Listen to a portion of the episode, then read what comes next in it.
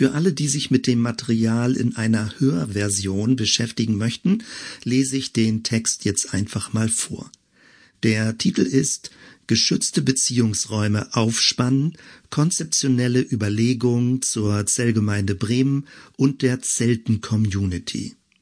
Im weiteren Verlauf versuchen wir in Worte zu fassen, was sich seit der Gründung der Zellgemeinde 2005 als wertvoll erwiesen hat und was unseren aktuellen Überzeugungen entspricht. Beim weiteren Lesen erfährst du, welche Werte unserer Gemeinschaft zugrunde liegen, was die Motivation und das Ziel unseres Engagements sind, welchen Stil, auch theologischen Stil wir als stimmig empfinden, wie sich die Zellgemeinde rechtlich organisiert, auf welche Weise sich Interessierte einbringen können und wo und mit welchem Fokus sich die Community trifft. Falls du bereits zur Zellgemeinde gehörst, dient der nachfolgende Text oder eben jetzt diese Hörversion dazu, dich neu in deinen Überzeugungen zu vergewissern. Solltest du dagegen noch in einer Orientierungsphase sein, könnten dir die Ausführungen dabei helfen, ob du dich uns anschließen möchtest. Jede Person, die sich in die Community einbringt, verändert durch ihre Persönlichkeit, ihre biografische Prägung, ihre Begabung und ihr Engagement die Gemeinschaft. Der Text ist folgendermaßen aufgebaut. Zunächst eine komprimierte Zusammenfassung der Leitgedanken, das kann als erste Orientierung dienen. Der darauffolgende längere Text beschreibt die einzelnen Aussagen und Begriffe ausführlicher. Ein besonderer Schwerpunkt liegt auf der Formulierung Shalom Räume aufspannen, dem Verhältnis von Organisation und Netzwerk und den unterschiedlichen Sonntagsformaten. Das hängt damit zusammen, dass diese Bereiche seit 2022 neu sind und mehr Erklärung bedürfen. Das Grundverständnis. Gemeinde besteht aus Menschen, die miteinander unter der Leitung des Geistes unterwegs sind um in der Kraft von Jesus andere zu segnen und Frucht hervorzubringen. Das Wozu? Shalom, Frieden. Weil Gott Frieden und Gerechtigkeit will und Jesus entsprechend gelehrt und gehandelt hat, wollen auch wir die Friedensbotschaft von Jesus verkündigen und verkörpern. Dieses soll in vierfacher Weise geschehen. Shalom mit Gott, der spirituelle Aspekt, Shalom mit sich selbst, der persönliche Aspekt, Shalom mit anderen Menschen, der soziale Aspekt und Shalom mit der Natur, der ökologische Aspekt. Das Wie, Schwarm, Fluidität. Die Gemeinschaft organisiert sich als Schwarmnetzwerk. Die rechtliche Organisation hat eine dienende Funktion. Netzwerk und Organisation sind getrennte Ebenen, die durch Personen und gemeinsame Werte verbunden sind. Das Was, Segen, Frucht. Alle Strukturen und Veranstaltungen verfolgen das Ziel, den Shalom Gottes im Leben Einzelner und im Gemeinwesen erfahrbar zu machen und wirksam zu verstärken. Dieses geschieht insbesondere dadurch, dass wir Shalom-Räume jeglicher Art aufspannen und diese achtsam begleiten. Jede und jeder kann lernen, sich als Gastgeberin, das nennen wir Host, und als Prozessbegleiterin, das nennen wir Facilitator, einzubringen. Alle diese Spezialbegriffe werden im Nachfolgenden genauer erläutert. Wir streben danach, dass alle, die von Jesus lernen möchten, beständig in Christus ruhen und täglich neu aus dieser inneren Energiequelle Kraft empfangen, ihr Leben als spirituelle Lernreise und Pilgerschaft verstehen, den eigenen Glauben alltagsintegriert praktizieren, innere Heilung in biografischer Gebrochenheit erfahren, mindestens eine Weggefährtin oder einen Weggefährten an seiner oder ihrer Seite wissen, einen reflektierten und mündigen Glauben entwickeln, und ihr ganzes Leben als eine Botschaft zum Guten gestalten. Wir streben danach, dass wir als christliche Gemeinschaft die Bibel aus einer Jesus-Perspektive lesen, uns aus der täuferischen Friedensethik inspirieren lassen, uns bestmöglich entlang einer fluiden Struktur organisieren, Selbstorganisation und flache Hierarchien fördern, beteiligungsoffene Erprobungsräume ermöglichen, die Vielfalt unterschiedlicher Lebenskonzepte begrüßen und uns auf flexible analog-digitale Lernmodelle einlassen. Wir streben danach, dass andere durch uns das Gute der guten Botschaft wahrnehmen, mit Jesus, dem auferstandenen Christus, in Kontakt kommen und zur bestmöglichen Version ihrer selbst werden können. Wir streben danach, dass wir unsere Umwelt mit Gottes aufbauender Shalom-Energie segnen, zu einem sozial gerechteren Ort machen und durch einen nachhaltigen Lebensstil bewahren und achten. Das war jetzt die absolut kompakte Beschreibung. Wenn du das PDF-Manuskript vor Augen hast, dann siehst du, dass es zwei DIN A5 Seiten sind, so dass versucht wurde, es einfach ganz übersichtlich darzustellen, was die wesentlichen Inhalte sind. Im weiteren Verlauf möchte ich das jetzt ausführlicher beschreiben und zunächst ein Hinweis, also in diesem Material kommen an verschiedenen Stellen englische Begriffe vor. Das hängt damit zusammen, dass manchmal die englische Sprache treffender formulieren kann, worum es geht. Dieses betrifft insbesondere die Themen Netzwerk und Prozessbegleitung. Alle Begriffe findest du dann auch in dem schriftlichen Material im Anhang weiter erläutert. Erstens. Das Grundverständnis. Seit Gründung der Zellgemeinde begleitet uns ein bestimmtes Verständnis von Kirche. Damals bestand die Herausforderung darin, dieses Grundverständnis in höchstens 25 Wörtern zu formulieren. Und herausgekommen ist dieser kompakte Satz. Gemeinde besteht aus Menschen, die miteinander unter der Leitung des Geistes unterwegs sind, um in der Kraft von Jesus andere zu segnen und Frucht hervorzubringen. In dieser Kurzfassung ist ja praktisch alles Wesentliche enthalten. Entscheidend ist nicht nur, was im Text steht, sondern auch, was weggelassen wurde. Du findest darin sieben zentrale Aussagen. Das erste, Gemeinde besteht aus Menschen. Christliche Gemeinschaften bestehen aus Menschen, die zu Christus gehören. Gebäude, Strukturen und Programme haben nur eine unterstützende Funktion. Zweitens Menschen, die miteinander das heißt, diese gegenseitige Verbundenheit erwächst aus der Zugehörigkeit zu Christus. Gemeinde ist keine lose Ansammlung von frommen Individualisten. Miteinander unter der Leitung des Geistes. Also, das ist die Richtung dieser Gemeinschaft und die ergibt sich immer neu aus Impulsen des Christusgeistes auf der Grundlage des, das klingt jetzt ein bisschen theologisch, des geoffenbarten Wort Gottes. Also das, was uns gegeben wurde und überliefert wurde von diesem Christusereignis und was wir im biblischen Wort nachlesen können, sich daran zu orientieren und die Impulse des Geistes aufzunehmen. Also miteinander unter der Leitung des Geistes unterwegs von Jesus zu lernen heißt, mit ihm auf dem Weg zu sein. Und es ist ein lebenslanger Lernweg in ein immer tieferes Verständnis von Gottes Gnade und seinem Wirken in der Welt. Als nächstes in der Kraft von Jesus. Alle Veränderungsprozesse und daraus folgenden Tätigkeiten geschehen durch Christus in uns. Seine Liebe und Barmherzigkeit wirken durch uns hindurch. Punkt 6. Andere segnen. Christliche Gemeinschaften haben eine Bestimmung und einen Auftrag über sich hinaus. Sie sind dazu da, andere mit Gutem von Gott zu segnen. Und letztens und siebtens Frucht hervorbringen. Dieser Begriff Frucht betont das organisch Wachsende. Es geht um friedensstiftende Multiplikationsprozesse auf allen Ebenen. Zweitens. Die drei großen Ws einer Gemeinschaft. Im Weiteren wird die vorangegangene Kurzfassung jetzt noch weiter erläutert. Der Text ist folgendermaßen gegliedert. Erstens das Wozu, das meint die Bestimmung und den Zweck. Zweitens das Wie, das meint die Form, den Stil und die Arbeitsweise.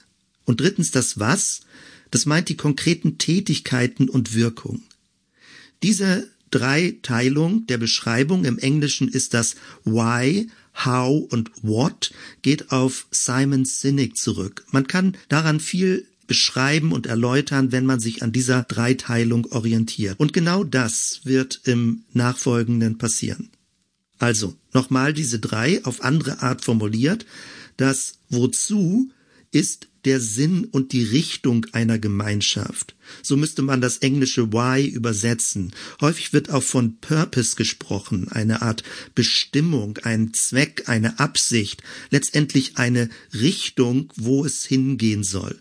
Es geht um das, was eine Gemeinschaft anstrebt und wohin sie unterwegs ist.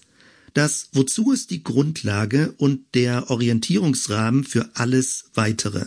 Es ist ein Koordinatenkreuz, an dem alle Überlegungen und Tätigkeiten abgeglichen werden. Das Wie ist die Gestalt und die Methode, die eine Gemeinschaft wählt, um ihrer Bestimmung zu folgen. Im Begriff Methode steckt das griechische Wort Hodos für Weg.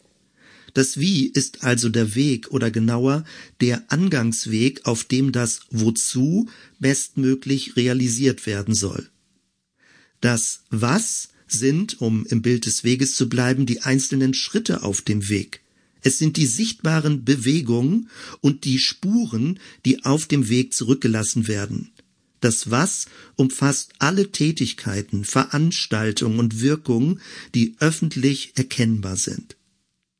Wenn man dieses Konzept, was gleich weiter erläutert wird, ganz kurz jeweils nur mit drei Stichwörtern in Erinnerung behalten möchte, dann kann man das mit drei S-Wörtern machen, nämlich Shalom für das Wozu, Schwarm für das Wie und Segen für das Was. Oder das geht auch mit drei F-Wörtern. Frieden für das Wozu, Fluidität für das Wie und Frucht für das Was. Lass uns nun mit diesen Vorüberlegungen tiefer in das Selbstverständnis und die Arbeitsweise der Zellgemeinde einsteigen. Dritter großer Hauptpunkt. Das Wozu. Damit starten wir jetzt hinein in diese Grundbeschreibung. Shalom, Frieden. Der oberste Leitsatz lautet, wir wollen als Gemeinschaft die Friedensbotschaft von Jesus verkündigen und verkörpern. Das deutsche Wort Frieden gründet sich auf den hebräischen Begriff Shalom. Shalom umfasst Wohlbefinden, Stimmigkeit und geheilte Beziehungen. Es ist ein Energiefeld des Lebens, ein aufbauendes Beziehungsgeflecht mit spirituellen, persönlichen, sozialen und ökologischen Komponenten. Shalom ist ein Ort, an dem alles Lebendige auf je eigene Art zur Entfaltung und zum Blühen kommt. 3.1 Die vier Ebenen des Shalom. Die Wirkkraft des Shalom begegnet uns in vier verschiedenen, sich durchdringenden Ebenen. Jede ist gleichermaßen wichtig, alle sind wechselseitig miteinander verbunden. Erstens Shalom mit Gott, der spirituelle Aspekt. Das umfasst den Zugang zur Quelle des Lebens und zum Urgrund der Liebe. Es beinhaltet eine Haltung von Dankbarkeit und Anbetung. Shalom mit sich selbst. Zweitens, der persönliche Aspekt. Das umfasst die Versöhnung mit der eigenen Biografie und die Annahme meiner Begabung und Begrenzung. Drittens, Shalom mit anderen Menschen, der soziale Aspekt. Das umfasst sowohl versöhnte Zwischenmenschlichkeit als auch gerechte gesellschaftliche Strukturen. Und viertens, Shalom mit der Natur, der ökologische Aspekt. Das umfasst einen nachhaltigen Lebensstil und einen achtsamen Umgang mit der gesamten Schöpfung und all ihren Ressourcen. 3.2. Der große Bogen der Shalom-Geschichte. Als christliche Gemeinschaft und als einzelne Jesus-SchülerInnen leben wir eingebettet in Gottes großer Shalom-Geschichte. Es ist Gottes Weg, den wir mitgehen. So erhält auch unser Leben eine sinnerfüllte Richtung. Alles beginnt damit, Gott will Shalom. Gottes Wille zielt darauf ab, uns und unsere zerbrochene Welt zum Guten zu verwandeln. Sein Anliegen ist, unser Umfeld zu einem Shalom-Raum zu machen, in dem sich Leben entfalten kann und aufblüht. Die Verkörperung, das ist Jesus, der Mittler des Shalom. Er kam als Prinz des Friedens, um Störungen auf allen vier Ebenen des Shalom zu beseitigen. Aus der Verbundenheit mit Jesus, dem auferstandenen Christus, erwächst Gutes in, durch und mit uns und aus unserem Leben heraus. Die Konkretion des Ganzen ist Gemeinde als Raum des Shalom. In all ihrer Begrenztheit spannen christliche Gemeinschaften schon jetzt Beziehungsräume auf, in denen Gottes Shalom für jeden Menschen erfahrbar wird. Das wird gleich noch ein bisschen genauer erläutert. Die Akteuren in dieser Shalom-Geschichte sind Menschen. Menschen sind Trägerinnen der Shalom-Kraft indem Gottes Geist in uns wirkt und wir von Jesus Christus lernen und in seiner Kraft und in seinem Sinne handeln, können wir diese Welt zum Guten gestalten. Auch das wird gleich noch ein bisschen genauer erläutert. Der Ausblick, wir gehen auf Gottes umfassenden Shalom zu. Gott wird mit seinen Absichten zum Ziel kommen, ein erneuertes Menschsein in einer erneuerten Welt. Bis dahin leben wir in aller Vorläufigkeit und voller Erwartung. Das hier skizzierte Verständnis von Gottes großer Shalom-Geschichte ist der Bezugsrahmen für alles weitere.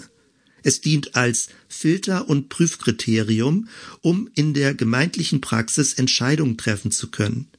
Immer lautet dabei die Frage, dient das, was wir sagen oder tun, einem oder mehreren Aspekten des Shalom? Wenn diese Frage mit Ja beantwortet wird, sollte versucht werden, das Geplante zu realisieren. 3.3. Die Aufgabe von christlichen Gemeinschaften.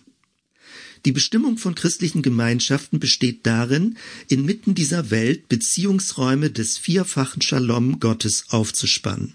Orte, an denen eine Atmosphäre von Gnade, von Versöhnung und Freude am Leben spürbar wird.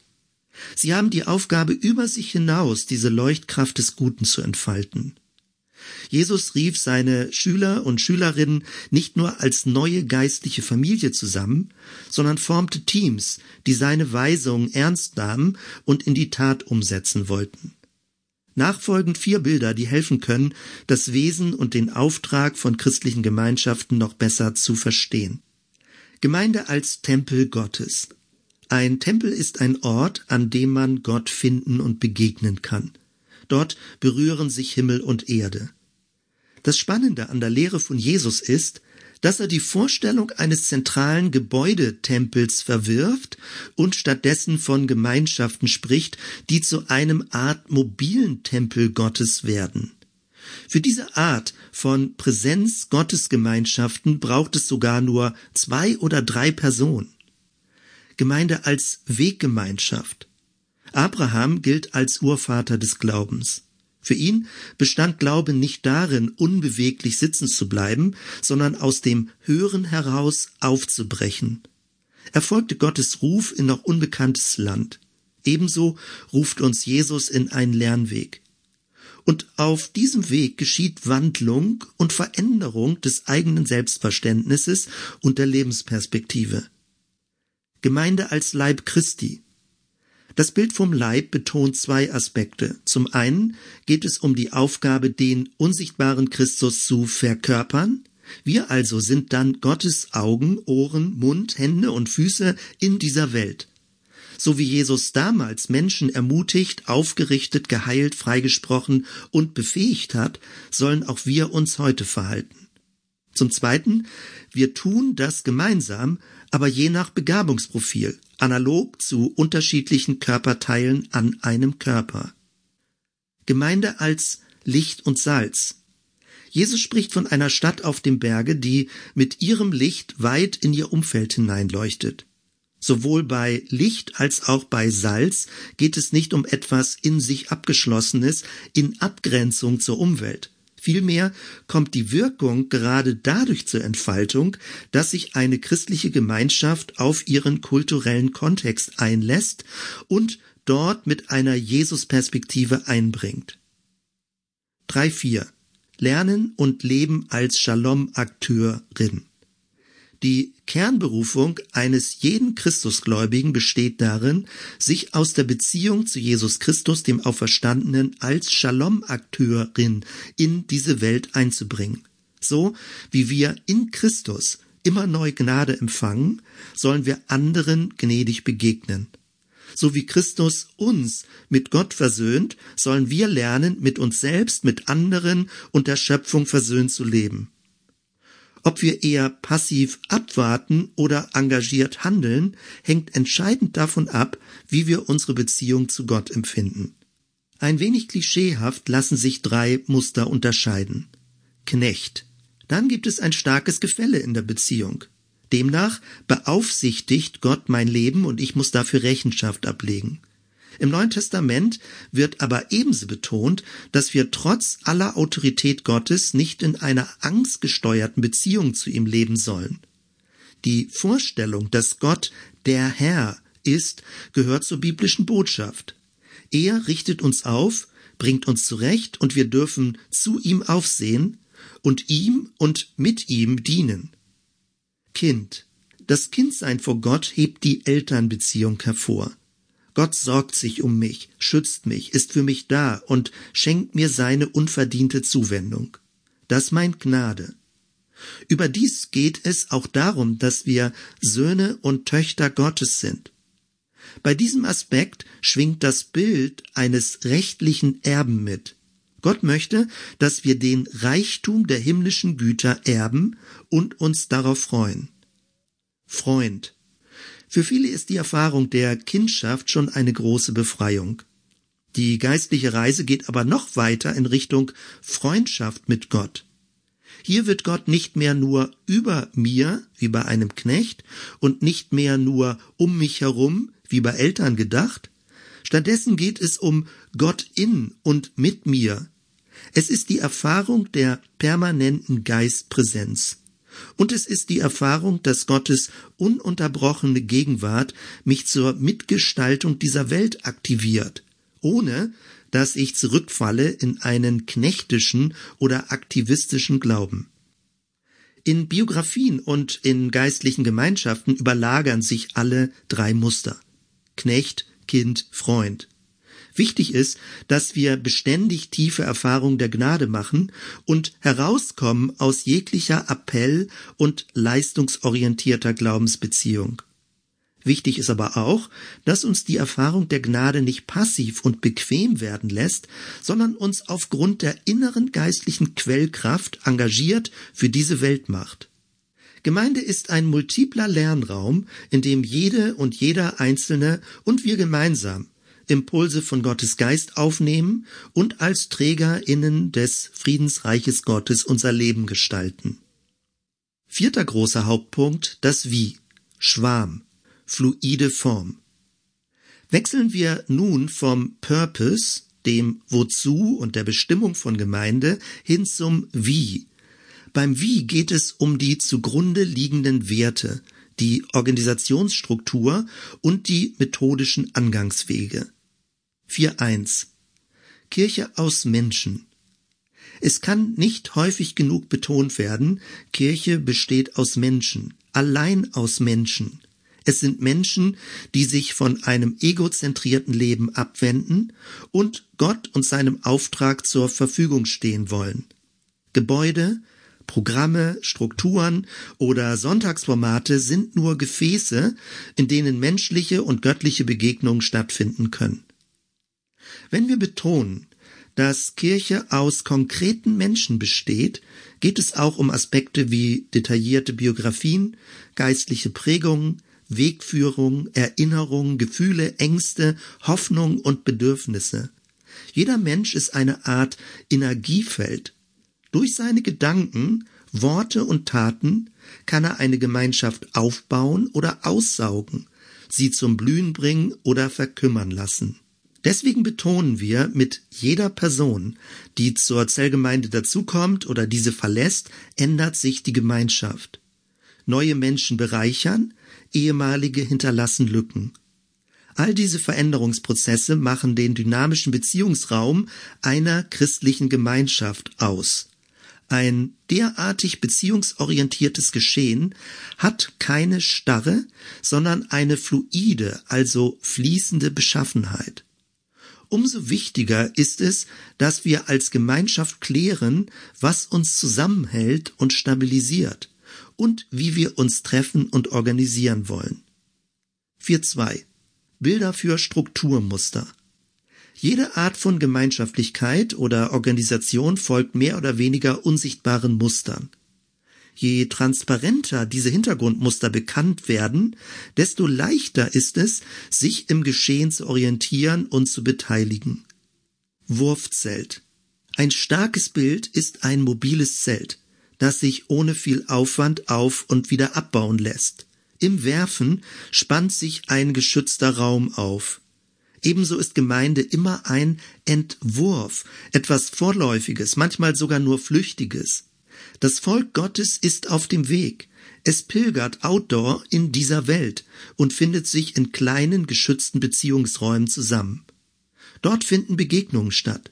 Schon damals, zu Zeiten von Mose, wohnte Gott in einer Stiftshütte mitten unter dem Volk. Die Stiftshütte war das Zelt der Begegnung. Schwarm. Ein Vogelschwarm aus vielen tausend Staren vollzieht eine Art himmlischen Tanz. Er ist immer in Bewegung, hat eine Form, aber keine feste Außengrenze. Er hat ein Innen, aber keine zentrale Mitte. Alle Vögel stehen durch mitfliegende Vögel in Kontakt.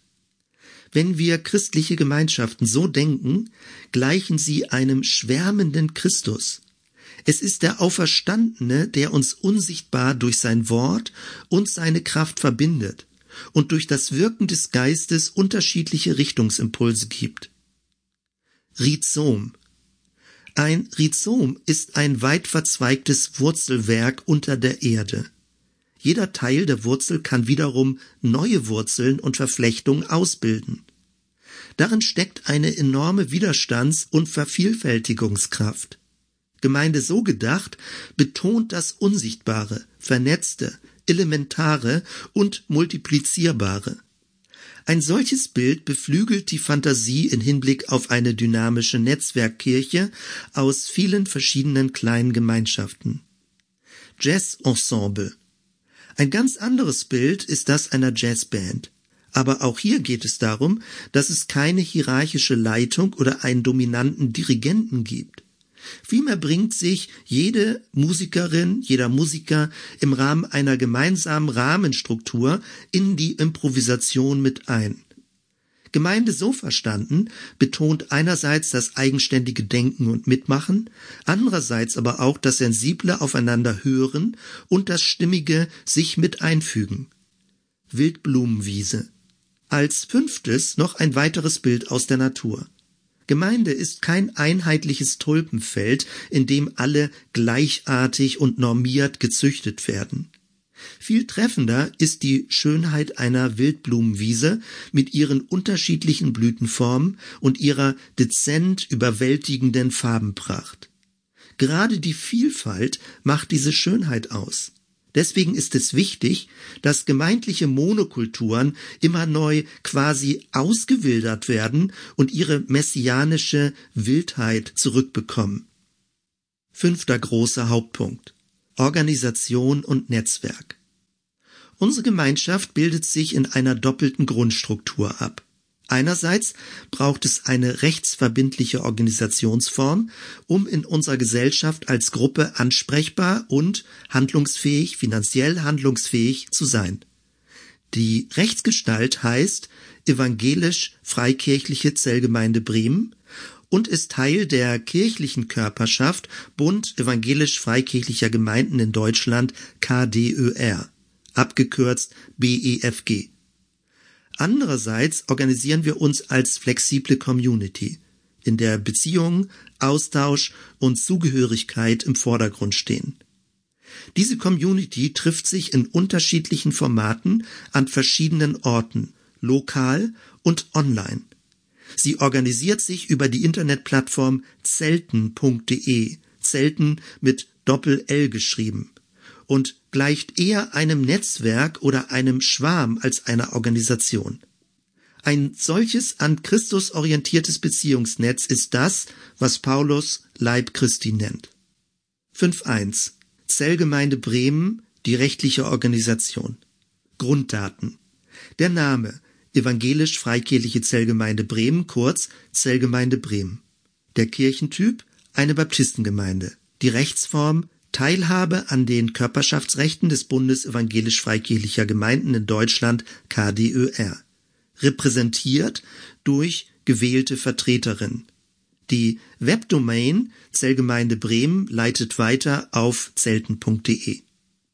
Werte und Zusammenarbeit. Die theologische Identität der Zellgemeinde orientiert sich an den sogenannten Baptist Principles und der Rechenschaft vom Glauben, in der diese Überzeugungen genauer erläutert werden. Sie können auf der Website des Bundes evangelisch-freikirchlicher Gemeinden nachgelesen werden. Der Link ist in diesem Manuskript oder man findet es online. Der BEFG ist eingebunden in und kooperiert mit der Vereinigung evangelischer Freikirchen VEF, dem Arbeitskreis christlicher Kirchen ACK und dem Ökumenischen Rat der Kirchen ÖRK. In Bezug auf das theologische Profil der Zellgemeinde finden sich weitere Informationen in der Verschriftlichung von 2019 Die Zellgemeinde und ihre kirchengeschichtlichen Wurzeln, inspirierende Ursprünge und theologische Leitgedanken. Elemente der Organisation. Die Zellgemeinde Bremen ist eine Ortsgemeinde und handelt als lokale Niederlassung des BEFG. Als Grundlage dient eine Satzung mit folgenden Orientierungspunkten. Name und Sitz und darüber ist dann auch Postadresse und Kontaktdaten bekannt. Die Gemeindeversammlung als höchstes Entscheidungsgremium für alle zentralen Belange. Die Gemeindeleitung als von der Gemeindeversammlung gewähltes Gremium, die Benennung von RechtsvertreterInnen, die in letzter Verantwortung die Geschäfte führen, das beinhaltet unter anderem auch Unterschriftsberechtigung die Benennung der Kassenverwaltung, das beinhaltet unter anderem das Ausstellen von Spendenbescheinigungen und das Führen einer Mitgliederliste und die Dokumentation von Zugängen und Abgängen. Auf der Grundlage dieser rechtlichen Rahmenstruktur können folgende Handlungen ausgeführt werden. Die Anstellung von Personal.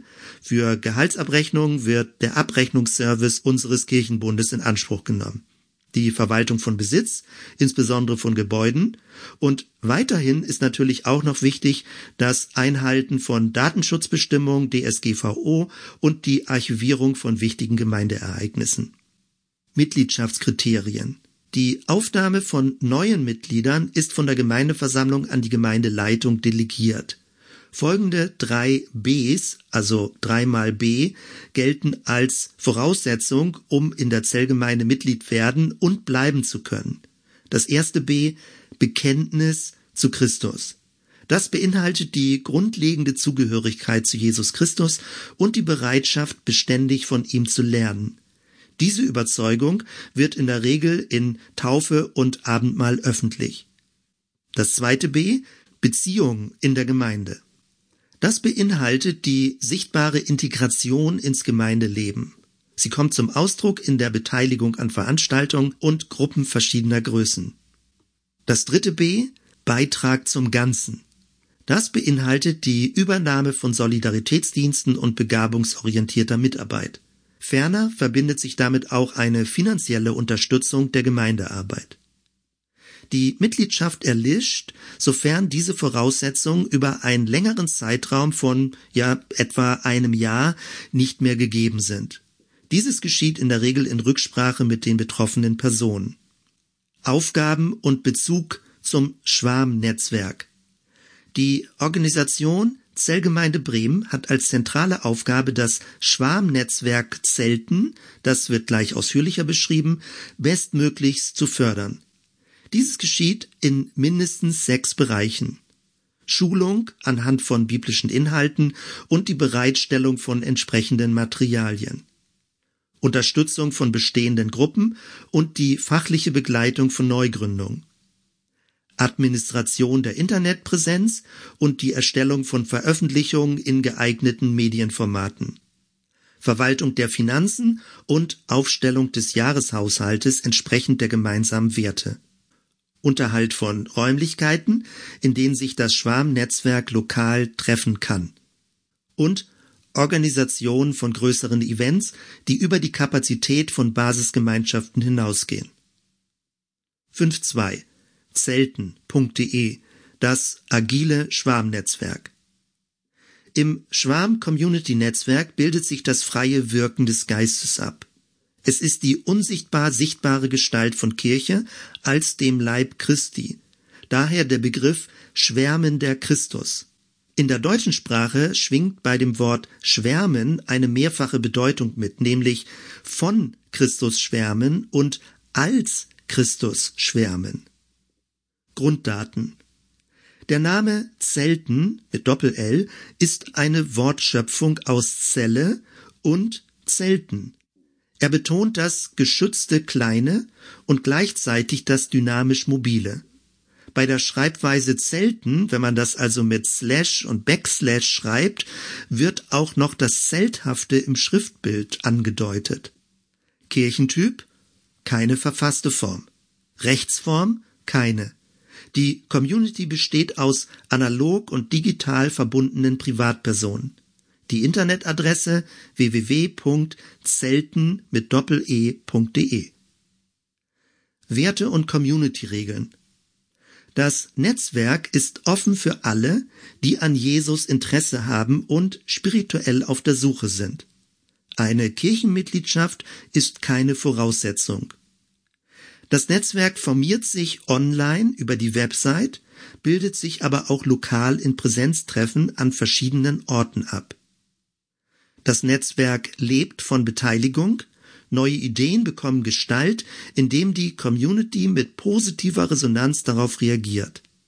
Und das Netzwerk orientiert sich an der Logik von Commons Gemeinschaften, also nicht mit K, sondern englisch mit C, eine besondere Art von Gemeinschaften nach der Commons Logik und den Werten der Open Source Bewegung. Elemente des Netzwerkes im Gegensatz zu einer Organisation ist ein Community-Schwarm nicht hierarchisch strukturiert. Alle sind beteiligt und können Impulse einbringen. Innerhalb dieses fluiden Grundverständnisses differenzieren wir zwischen fünf strukturgebenden Ebenen. Und an dieser Stelle kommen jetzt nur englische Begriffe vor, also sonst überspringe es einfach und höre später weiter. Aber manches kann man einfach sehr treffend formulieren, wenn man kurze, prägnante englische Begriffe nimmt. Fünf Begriffe. Das erste, Hosts, also Gastgeberschaft.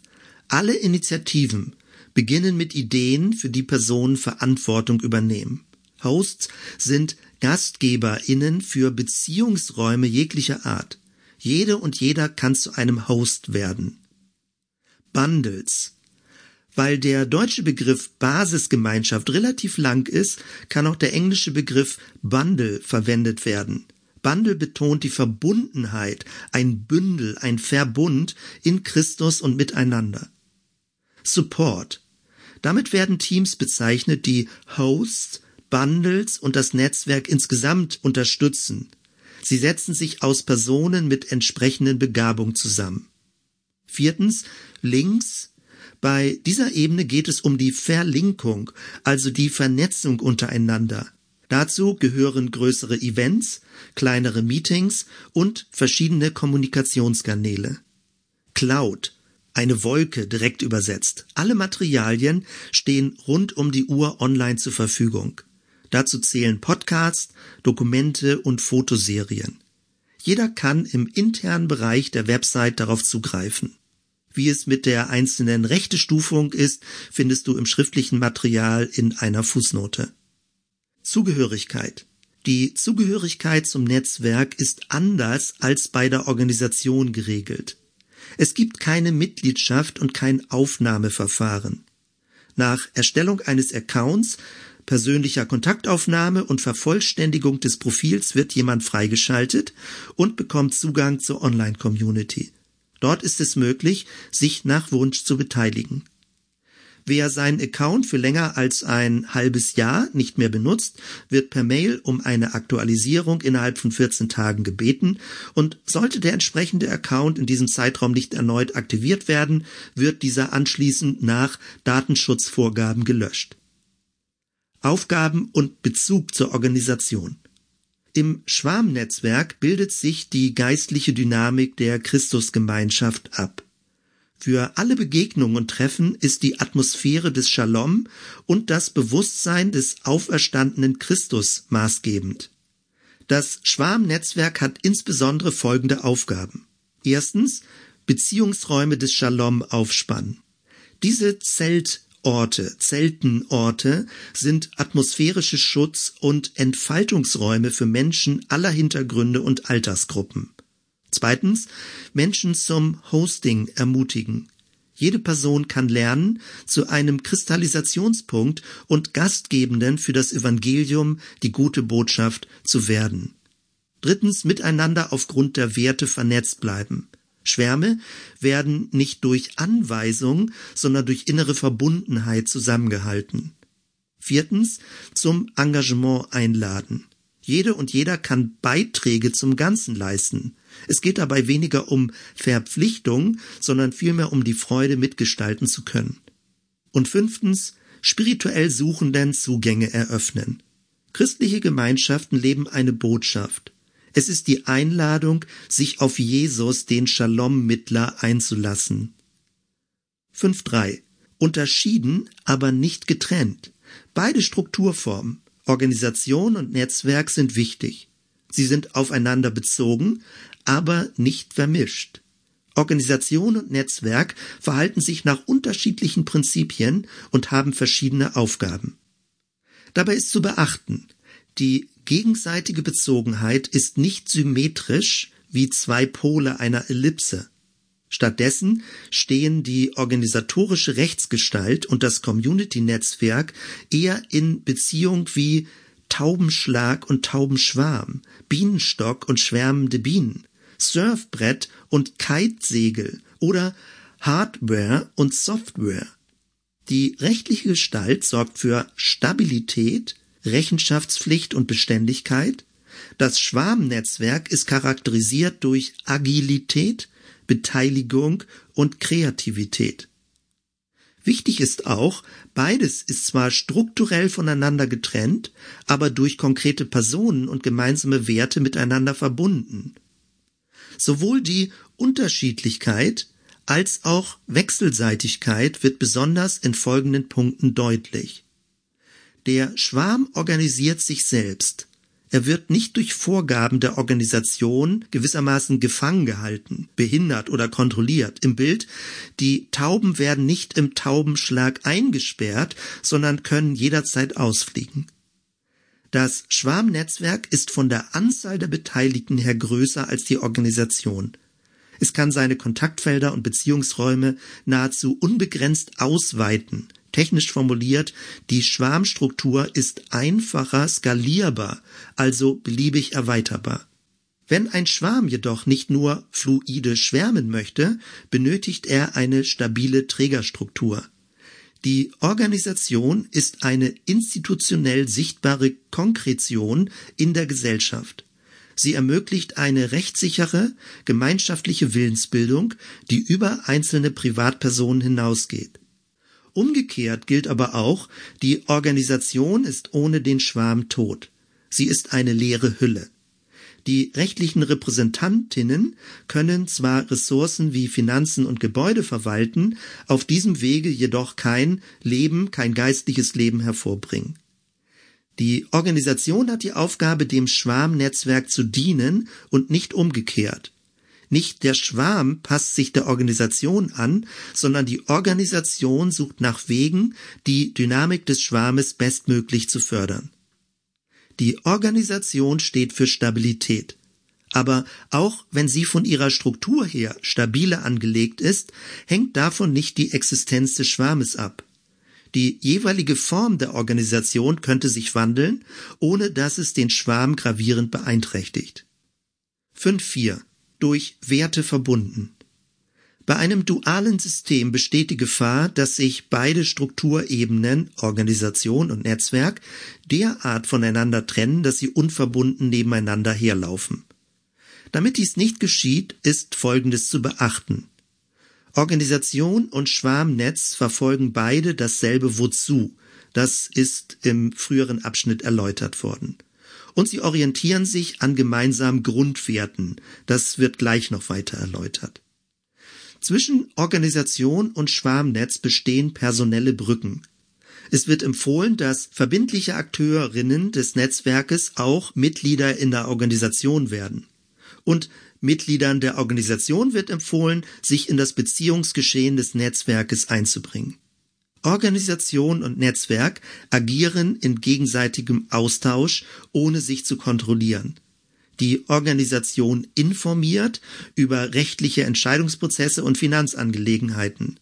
Das Netzwerk veranschaulicht, wer sich wo in Basisgemeinschaften oder in Support-Teams engagiert.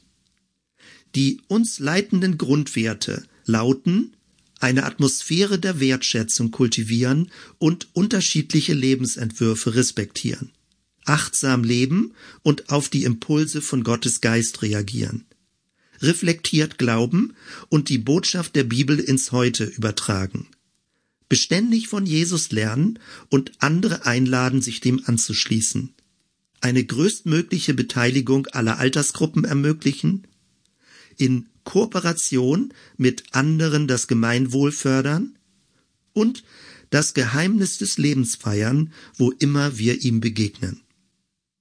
Sechster großer Hauptpunkt. Das Was. Segen, Frucht. Beim Was geht es um die Frage, was konkret geschieht und sich ereignet oder anders gefragt, was könnte jemand von außen betrachtet als Handlung, Aktionen und Wirkungen erkennen. Wie gewinnt der allgemeine Auftrag in unserer christlichen Gemeinschaft Gestalt? Was ist die Frucht, die bleibt? Überall, wo ich auf Bibelstellen Bezug nehme, das findest du in dem schriftlichen Material als Fußnoten oder als Endnoten. Es ist offensichtlich, wir leben in einer Welt voller Gewalt und Gier. Gewalt hat viele Gesichter, kriegerische Konflikte auf der Weltbühne, destruktive Verhaltensweisen und verleumderisches Reden oder abwertende Gedanken gegenüber anderen. In der Bibel werden wir aufgefordert, dem Frieden nachzujagen und ihn aktiv zu stiften. Wie aber kommt das Friedensreich Gottes in diese Welt? Braucht es dafür mehr proklamierende Worte, strategische Programme und selbstlose Taten? All das kann gut sein und ist auch gut, hat aber selten einen nachhaltigen Effekt. Jesus sprach davon, dass das Reich Gottes zwar mitten unter uns ist, man aber nicht darauf zeigen könne. Kirchliche Gebäude, christliche Veranstaltungen, angestellte Amtsträgerinnen oder liturgische Rituale garantieren nicht, dass sich das Friedensreich Gottes unter uns ereignet. Auch kleine Gruppen, egal nun, ob wir sie Zellgruppen oder Basisgemeinschaften nennen, sind kein Automatismus, um dem Friedensreich Gottes Gestalt zu verleihen. Die Frage ist deshalb, welche Art von Gemeinschaft braucht es?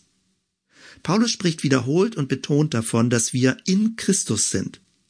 Solange wir das nur individuell verstehen, scheint es bloß ein Heilszuspruch für den Einzelnen oder die Einzelne zu sein. Ebenso spricht Paulus aber auch davon, dass unsere Körper und unsere Gemeinschaft der Leib Christi sind. Wenn wir also das in Christus als einen Raum verstehen, den wir in uns kultivieren und in den wir gemeinsam eintreten können, bringt uns das auf eine neue Spur.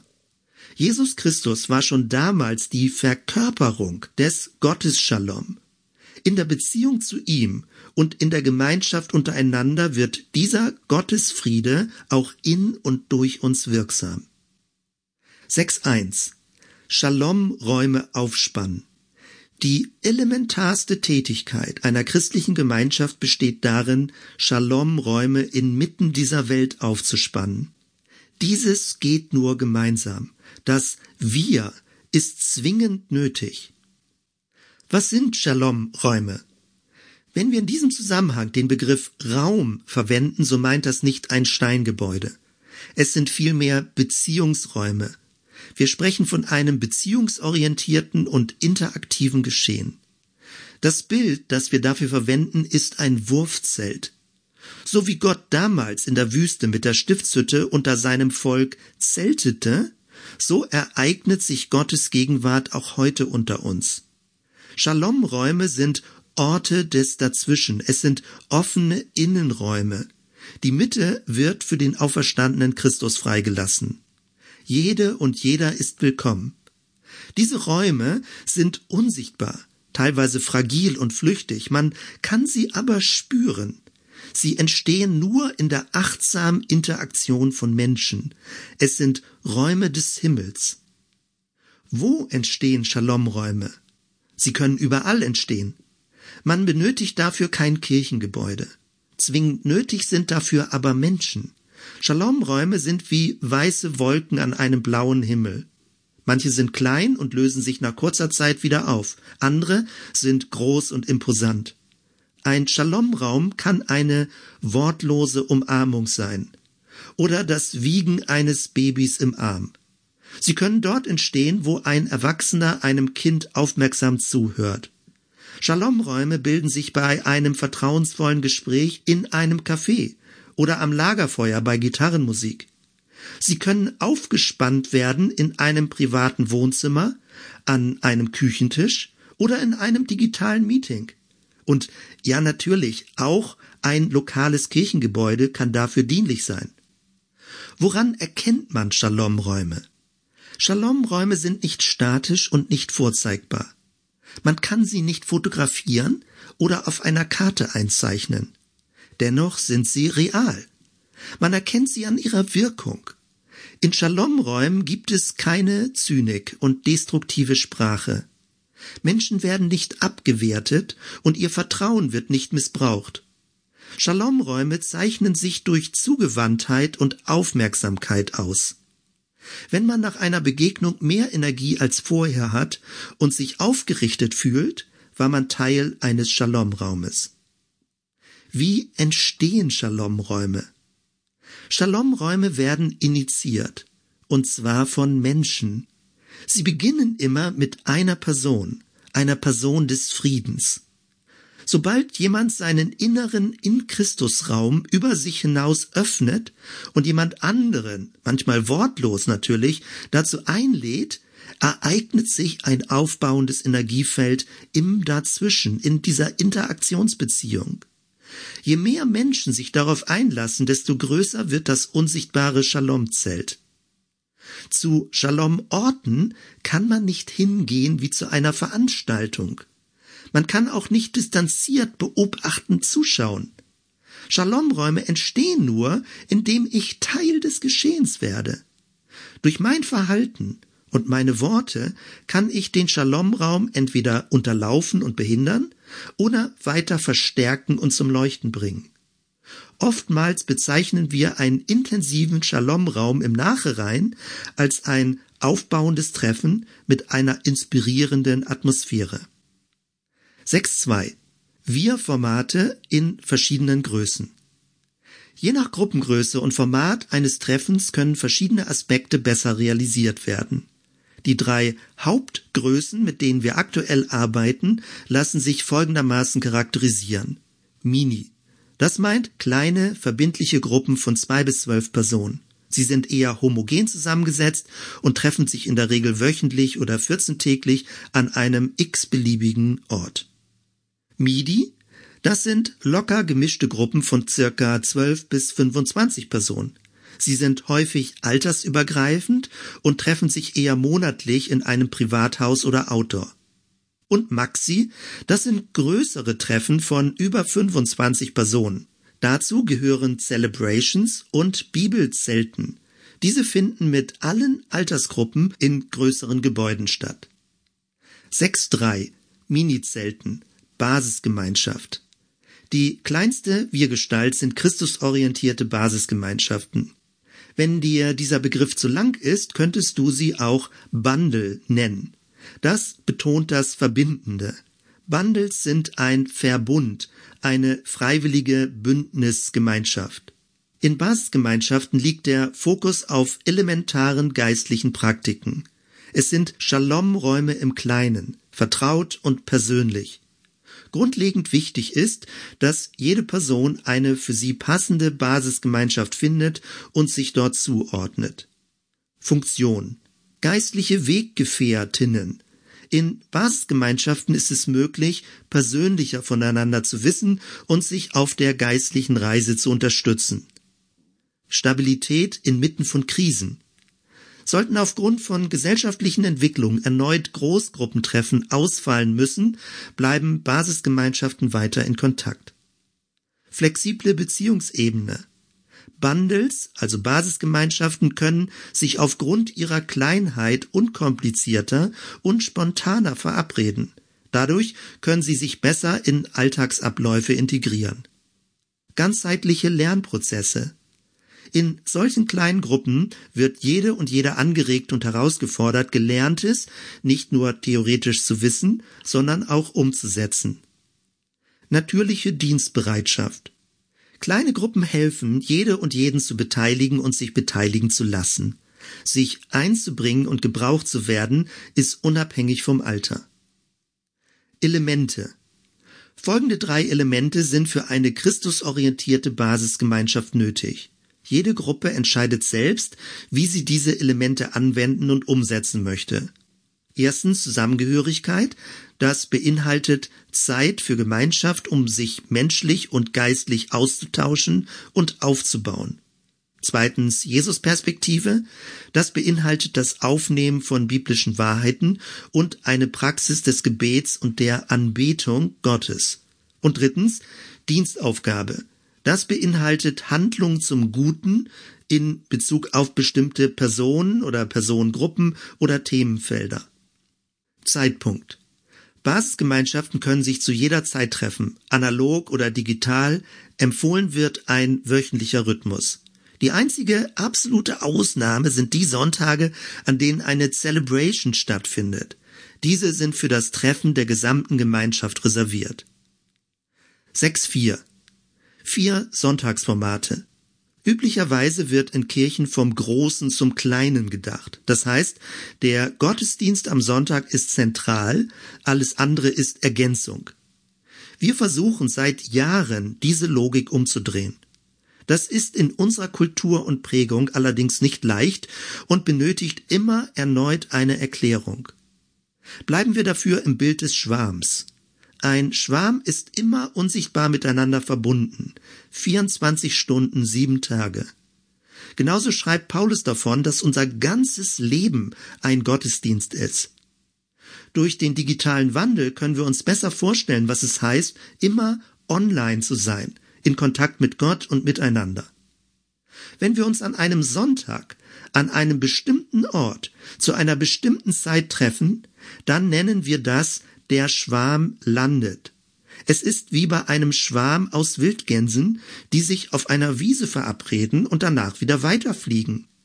Verstehe also die Sonntagstreffen nicht als das eigentliche von Kirche, sondern nur als eine sonntags sichtbare Gestalt des schwärmenden Christus.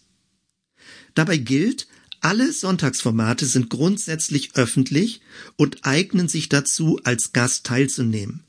Je nach Format werden unterschiedliche Schwerpunkte gesetzt. Das werde ich jetzt im Weiteren kurz erläutern. Das erste Format Celebration Feiern mit Klein und Groß. Das Gesamttreffen mit Klein und Groß nennen wir Celebration.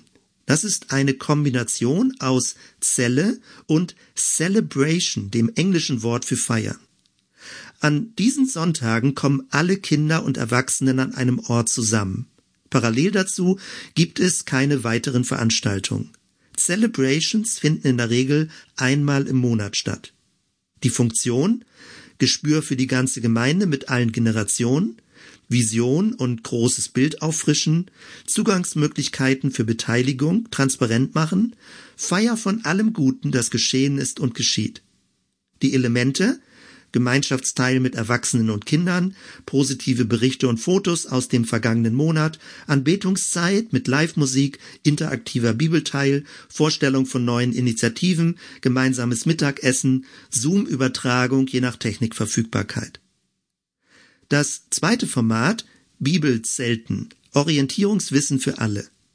Dieses Format findet in der Regel zweimal im Monat statt. Der Schwerpunkt liegt auf einer intensiven Beschäftigung mit biblischen Themen, teilweise in Kombination mit einer gemeinsamen Anbetungszeit und Abendmahl. Parallel dazu treffen sich die Kinder in ihren Altersgruppen. Die Funktion also konzentriert aus der Bibel lernen, biblische Aussagen im Zusammenhang verstehen, zur praktischen Anwendung anregen, Vertiefungswissen anbieten, analog und digital. Die Elemente optional Start mit gemeinsamer Anbetungszeit und gegebenenfalls Abendmahl. längere Vorträge zu einem biblischen Themenfeld, in der Regel Kuchen in der Pause, Lernbausteine in einem Online-Monatskurs, ergänzt durch Podcast-Aufnahmen, eine Zoom-Übertragung des Sprechmikrofons. Das dritte Format, das wir am Sonntag ausprobieren oder uns da einüben, ist das MIDI-Zeltenformat, flexibel in mittlerer Größe. Circa einmal im Monat halten wir den Sonntag für das MIDI-Format frei. Dabei finden wir uns an verschiedenen Orten zusammen. Diese mittelgroßen Treffen werden je nach Standort und GastgeberInnen unterschiedlich gestaltet. Die Funktion, sich über Basisgemeinschaften hinaus begegnen, in immer neuen Mischungen andere Leute kennenlernen, die regionalen Kontakte stärken, generationsübergreifende Beziehungen initiieren. Die Elemente, häufig in privaten Räumen, je nach GastgeberInnen, gemeinsames Frühstück, zu dem jede und jeder etwas mitbringt, informelle Gespräche und lockerer Austausch, kurzer inhaltlicher, manchmal interaktiver Impuls und gemeinsame Gebetszeit, wie es der Gruppe entspricht. Und das vierte Format am Sonntag ist Action-Zelten. Gemeinsam Gutes tun. Über die drei regulären Sonntagsformate hinaus unternehmen wir als Gemeinde etwa einmal im Quartal gemeinsam einen Ausflug oder führen im Verlauf des Wochenendes eine soziale oder ökologische Aktion durch. Das nennen wir Action-Zelten, Aktionszelten. Funktion. Sich für das Gemeinwohl engagieren, bewusst öffentlicher Leben lernen, den Blick über die Gemeinde hinausweiten. Die Elemente Kooperation mit Initiativen der Stadt, statt Sonntag auch an einem Samstag möglich, je nach Aktion mit einem Kurzimpuls kombiniert. 6.5. Jede und jeder ist am Schwärmen beteiligt.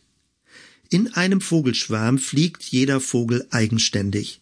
Wer am Boden sitzen bleibt, obwohl er oder sie mitfliegen könnte, läuft Gefahr, nach einer gewissen Zeit nicht mehr Teil des Schwarms zu sein. Fliegen bedeutet hierbei nicht eine anstrengende und ermüdende Aktivität. Vielmehr ist ein Vogel im Flug in seinem Element. Fliegen bedeutet, miteinander in Kontakt zu bleiben und aktiv am Geschehen teilzunehmen. Genau das bedeutet die alte biblische Lehre vom sogenannten Priestertum aller Glaubenden. Jede und jeder hat unmittelbaren Zugang zur Vergebung Christi und dem Wirken des Geistes. Es braucht keine priesterliche Mittlerinstanz der Kirche, um mit Gott und miteinander in Kontakt zu sein. Es braucht auch keine bevormundende Hierarchie. Stattdessen sind alle beteiligt und Akteurinnen in Gottes großer Geschichte. Auf folgende Weisen kannst du dich in das Geschehen unserer christlichen Gemeinschaft einbringen. Rollen. Die zwei elementar wichtigsten Rollen für ein vitales und aufbauendes Beziehungsgeschehen sind erstens werde Host, eine Gastgeberin oder ein Gastgeber des Shalom. Und zweitens, wirke als Facilitator. Das ist jetzt ein ganz ungewöhnliches Fremdwort, was aber immer mehr in die deutsche Sprache hineinkommt. Es meint, wenn man es direkt und ein bisschen länger übersetzt, eine Prozessbegleiterin, ein Prozessbegleiter, also in diesem Fall ein Facilitator des Shalom. Das wird gleich noch ein bisschen deutlicher werden. Weitere Dienste. Ferner gibt es Dienste, die dazu beitragen, dass größere Veranstaltungen realisiert werden können. Drittens, beteilige dich bei Solidaritätsdiensten. Oder viertens, bringe dich in einem Support-Team ein. Oder fünftens, spende für die Arbeit der Gemeinde und darüber hinaus. Das jetzt noch mal ein bisschen genauer erklärt. Erstens, als Host Shalom-Räume aufspannen. Der englische Begriff Host, deutsch Gastgeberin, trifft ziemlich genau das, worum es geht. Ein Host eröffnet einen Raum und lädt andere dazu ein. Gastgeberschaft beschränkt sich dabei nicht nur auf Gebäude, wie die eigene Wohnung oder ein Büro zu nutzen. Sie ist viel elementarer zu verstehen. Es ist auch möglich, Gastgeberin in einem Gespräch zu sein. Ein Host eröffnet den Austausch, fördert den Dialog und sorgt für eine freundliche und vertrauensvolle Atmosphäre. Und noch grundlegender, es ist auch möglich, im eigenen Bewusstsein und Denken eine Haltung des Hostings zu kultivieren. Dann hält man sich offen für weitere Lernerfahrungen und ist bereit, sich auf neue Gedanken einzulassen. Jede und jeder kann diese Art von Lebenshaltung einüben. Letztendlich orientieren wir uns dabei an Jesus. Er hat Menschen, die übersehen wurden oder am Rand waren, wieder einen Lebensraum eröffnet. Zweitens, als Facilitator Entwicklungsprozesse begleiten. Die zweite Basiskompetenz ist die Begleitung von Prozessen, also englisch Facilitation. Entwicklungsprozesse sind Ausdruck davon, dass wir als Lernende auf dem Weg sind. Die deutsche Sprache bringt den inneren und den äußeren Aspekt mit dem Begriff wandeln sehr anschaulich zum Ausdruck. Indem wir wandeln, verwandeln wir uns und üben einen neuen Lebenswandel ein. Das ist der Bezug zum Bild des wandernden Gottesvolkes und zur Nachfolge Jesu.